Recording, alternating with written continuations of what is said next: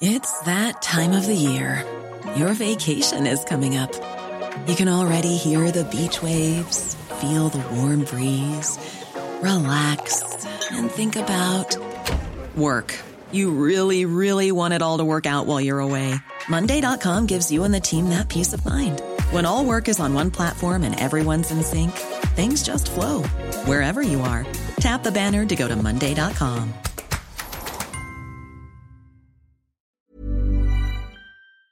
Is your savings just sitting there? Well, put it to work. A premium online savings account from PenFed earns way more than the national average, so you can get your savings working on earning you a vacation, or a new kitchen, or that fancy exercise mirror. Apply at PenFed.org/savings. Premium online savings account holders must agree to electronic delivery of account opening disclosures and monthly statements. $5 minimum required to open account. To receive any advertised product, you must become a member of PenFed, insured by NCUA. PenFed's got great rates for everyone.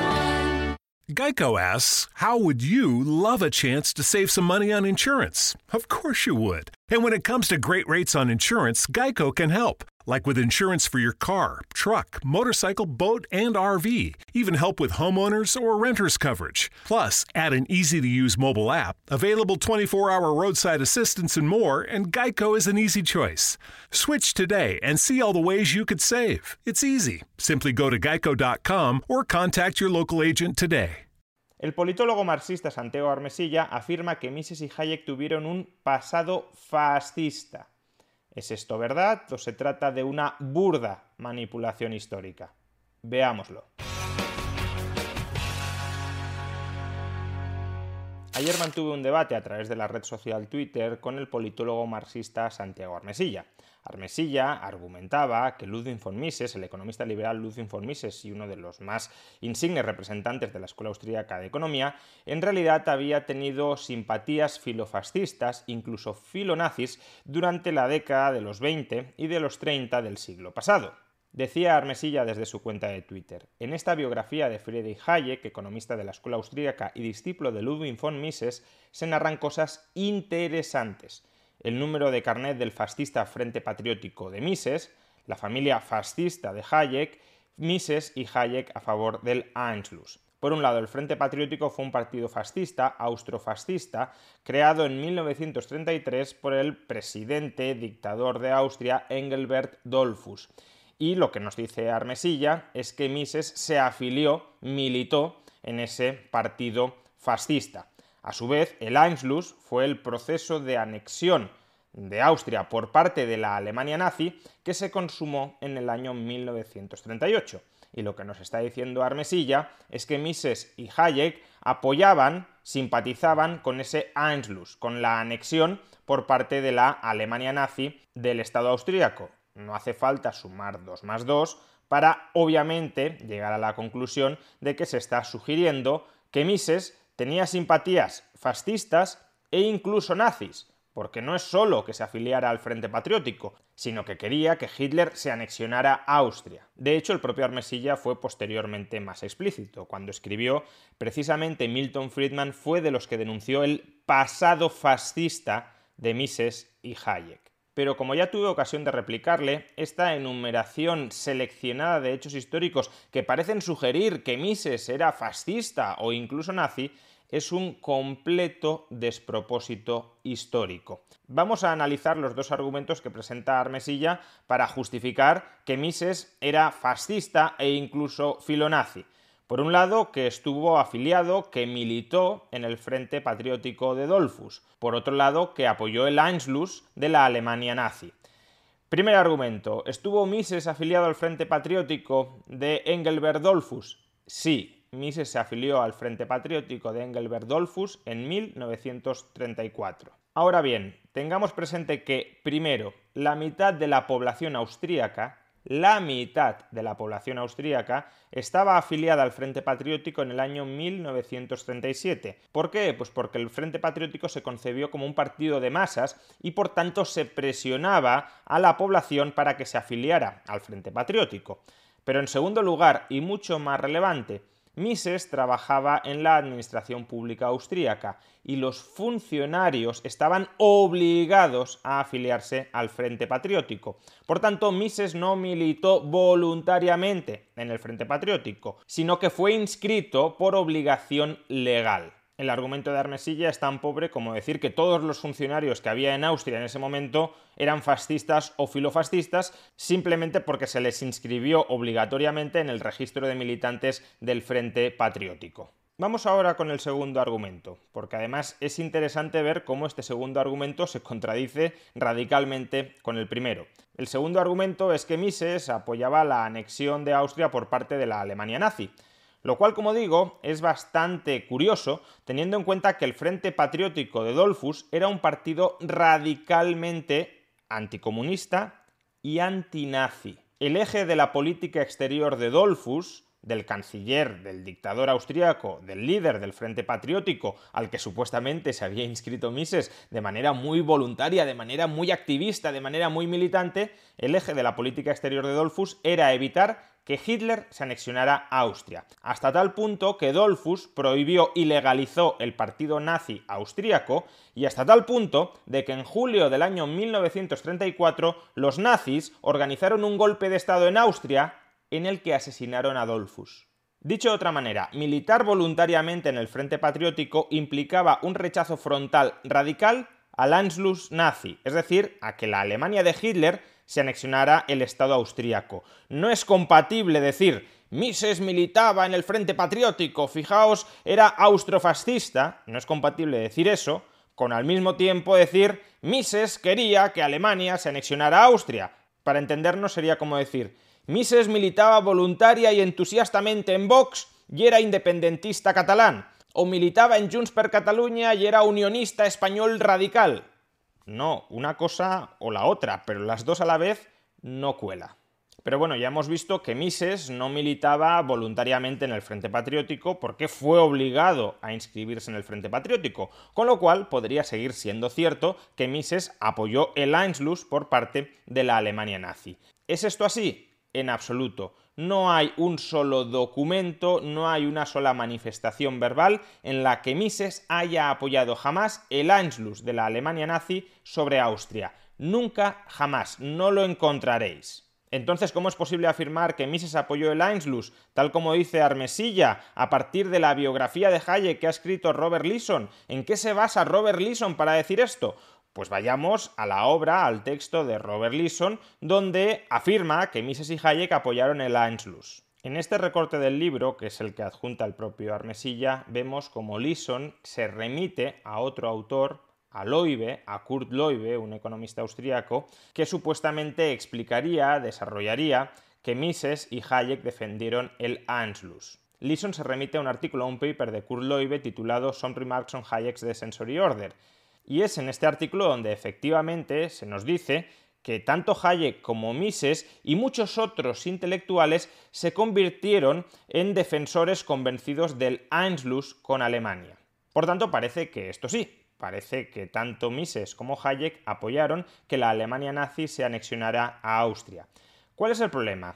Fijémonos que en el párrafo del OIBE hay una nota, una nota a pie de página con número 3 y esa nota a pie de página con el número 3 nos remite a aquellos textos en los que Mises defendió el Einschluss. Veamos cuáles son esos textos. Pues esencialmente un artículo del año 1919.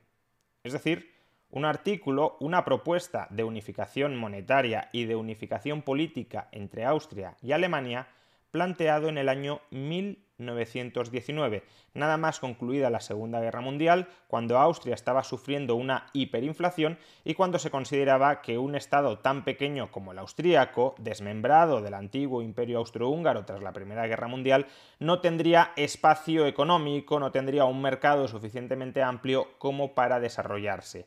Es ahí cuando Mises y Hayek plantearon que podía ser conveniente una unión entre Alemania y Austria, de hecho, en el año 1919 muchos austríacos, quizá la mayoría de austríacos, estaban a favor de la unión de Austria con Alemania, pero en cambio, cuando llegó Hitler al poder, muchos de ellos dejaron totalmente aparcada la pretensión de unificar Austria con Alemania porque no querían formar parte del Tercer Reich.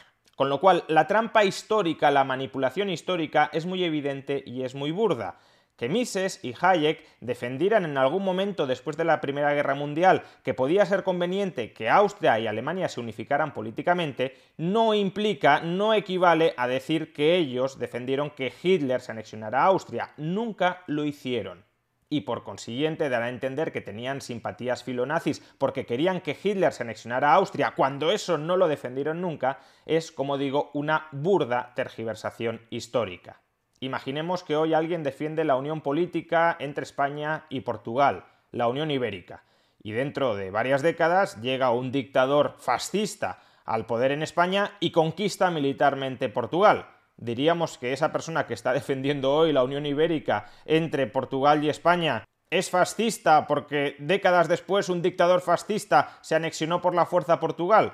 Sería un completo disparate, pues ese disparate es el que está perpetrando Lison y Armesilla. De hecho, es que resulta totalmente insultante que meramente se sugiera que Mises era partidario del Einschluss nazi, de que la Alemania nazi se anexionara a Austria, básicamente porque Mises era judío. Y por tanto Mises tenía miedo, miedo real, de que los nazis se anexionaran a Austria. Tanto miedo tenía que en otoño de 1934 se exilió en Ginebra, huyó de Austria y se exilió en Ginebra, en Suiza, donde permaneció hasta el año 1940. Y en el año 1940 se exilió a Estados Unidos, no fuera el caso de que los nazis ocuparan Suiza y por tanto lo apresaran. Porque sí, Mises tenía miedo de que los nazis lo apresaran, y no era un miedo infundado. Cuando los nazis se anexionaron a Austria en el año 1938, la Gestapo entró en el apartamento de Mises y requisó todas sus pertenencias, incluyendo todos sus libros y todos sus manuscritos, que reaparecieron, por cierto, décadas después en un archivo de Moscú, porque cuando los soviéticos, cuando los comunistas entraron en Berlín, también saquearon el archivo nazi y se apropiaron de las obras de Mises. Parece que las obras de Mises son especialmente incómodas tanto para nazis como para comunistas. ¿Y cómo replica Santiago Armesilla todos estos argumentos?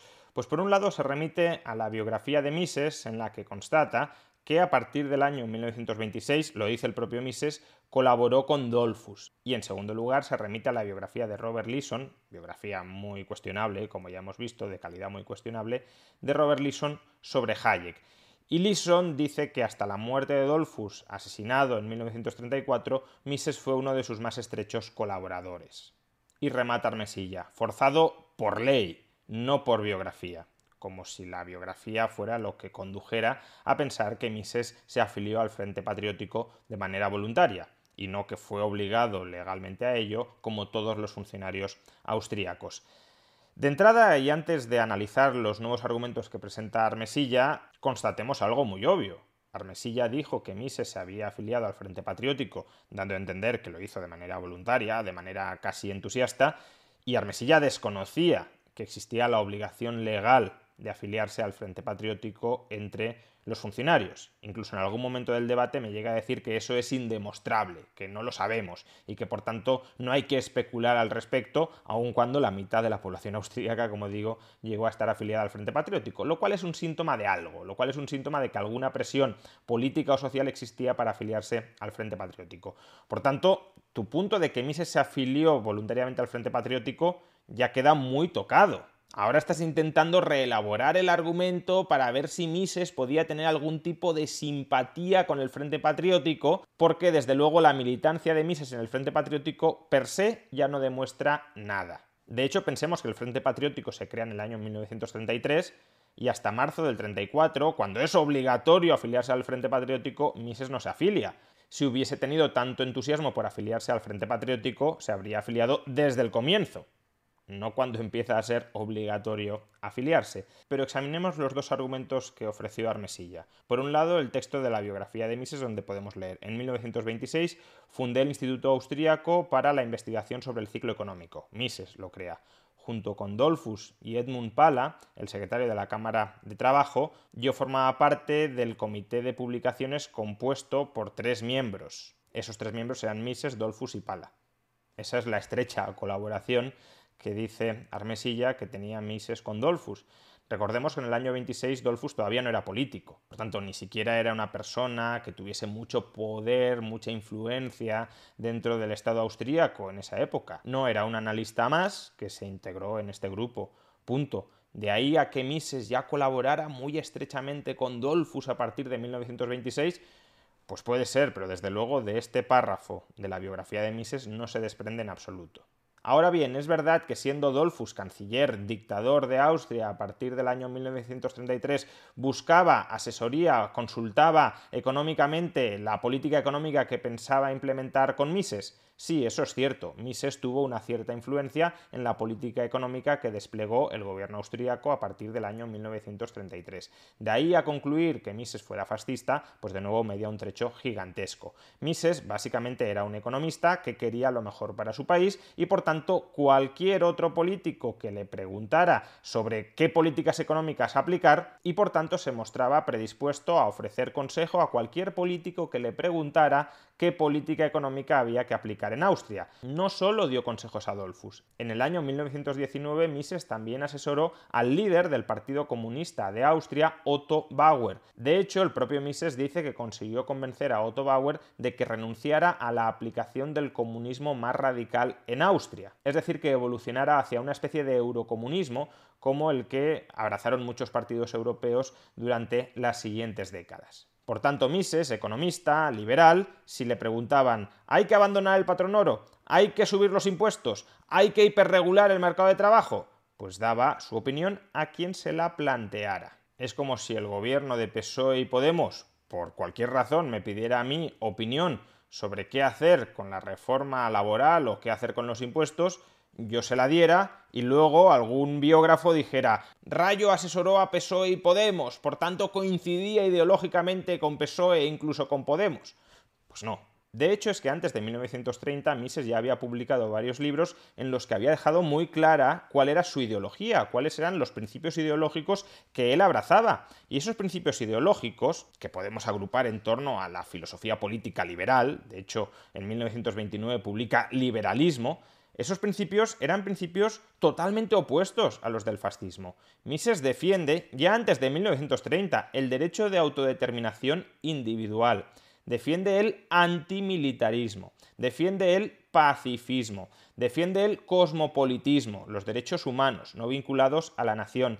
Defiende la libertad de movimientos de personas Defiende todo esto que es de raíz incompatible con el pensamiento nacionalista y con el pensamiento fascista. Por consiguiente, ya digo, es absurdo pretender que Mises abrazaba ideas fascistas cuando él públicamente ya había expuesto cuál era su ideología y esa ideología no tenía nada que ver con el fascismo porque Mises quería influir en la política económica de Austria. Creía que sus ideas liberales conseguirían enriquecer al pueblo austríaco y por tanto quería lo mejor para sus conciudadanos. Y en ese sentido, si le pedía consejos de política económica a uno, se lo daba, y si le pedía consejos de política económica a otro, también se los daba que podemos criticar esa actitud pragmática, que podemos decir, debería haberse negado a darle consejo a cualquier autócrata totalitario como Dolfus o como Bauer, no debería haber hablado con fascistas ni con comunistas. Bien, pero que hable no significa que sea fascista ni que tenga simpatías hacia el fascismo. Y tratar de conectar esto con que estaba afiliado al Frente Patriótico cuando esa afiliación era obligatoria para los funcionarios, pues es hacer trampas, es manipular la historia. Esto sobre la afiliación de Mises al Frente Patriótico. ¿Y qué replica Armesilla sobre que Mises y Hayek defendieron el Anschluss? Pues lo siguiente. Eso se lo preguntas a Robert Leeson, autor de la biografía de Hayek, no a mí. Es decir, que después de haber divulgado en su cuenta de Twitter que Mises y Hayek defendieron el Anschluss, cuando era además una aberración histórica que esto pudiera ser así, porque el Frente Patriótico de Dolfus era radicalmente antinazi y radicalmente anti-Anschluss por parte de la Alemania nazi, después de haber divulgado esto, Armesilla dice, a mí no me pidas responsabilidades, a mí no me pidas explicaciones. Eso pregúntaselo a quien ha escrito este libro que yo por casualidad he colocado en mi cuenta de Twitter, pero bueno, lo he colocado como podría haber colocado cualquier otra cosa. Eso es como si alguien empieza a publicitar obras negacionistas del holocausto y cuando se le empieza a rebatir dice, no, no, si yo de esto no he escrito nada. Esto lo ha afirmado David Irving o Pedro Varela. A mí no me pidas ninguna responsabilidad porque esto es suyo, pregúntales a ellos. No, si tú has divulgado una información dando a entender, además, que Mises y Hayek eran filonazis porque, basada en la información que tú has divulgado, estos dos economistas apoyaron el Einschluss por parte de la Alemania nazi, si tú te has apoyado en esa tesis, lo que deberías hacer ahora es rectificar, no echar balones fuera pidiendo el comodín del autor. En definitiva, estamos ante un tramposo intento de construir una leyenda negra contra Mises y más en general contra el liberalismo, tratando de mostrar que el liberalismo necesariamente conecta con el fascismo o que tiene simpatías hacia el fascismo, tal como muestran algunos de sus padres ideológicos, como Mises o como Hayek. Por supuesto, cuando uno construye una leyenda negra, puede ser o por ignorancia, o por mala fe. Es decir, puede construir la leyenda negra porque efectivamente ignore que es mentira, o puede ser por mala fe porque aún sabiendo que es mentira, le interesa instrumentar políticamente la mentira, le interesa instrumentar políticamente ese relato manipulado, manoseado, tergiversado, para alcanzar sus metas ideológicas. En este caso, Santiago Armesilla se encuentra en el lado de la ignorancia histórica o en el lado de la mala fe histórica. Pues lo cierto es que lo desconozco, pero algunas declaraciones recientes de Santiago Armesilla mostrándose a favor de instrumentalizar políticamente la leyenda negra contra tus rivales ideológicos, desde luego no te colocan en el lado de la honestidad intelectual. Porque esto es una cuestión política. O sea, para mí, la cuestión de la lucha contra la leyenda negra no es meramente una cuestión historiográfica. Pero- es una cuestión política. Una pregunta te voy a hacer, Santiago. ¿Tú justificas, por ejemplo, la construcción de una leyenda negra sobre, por ejemplo, la, histori- la historia de Inglaterra para contraatacar la leyenda negra de la historia de España? Buena pregunta. Pues Sí. en algunas cuestiones, sí. Evidentemente, sí. Vale, vale. Sí. Y, voy a, das- y voy a explicar por no qué. y voy a Pues explicar eso no lo debería Es que hacer ningún buen historiador. Ya, pero es que yo os vuelvo a repetir, yo no soy historiador, yo soy politólogo y yo estoy explicando Bueno, cómo se utiliza desde el poder político la historia. Si eso es lo que has pretendido hacer contra Mises y contra el liberalismo, te ha salido el tiro por la culata.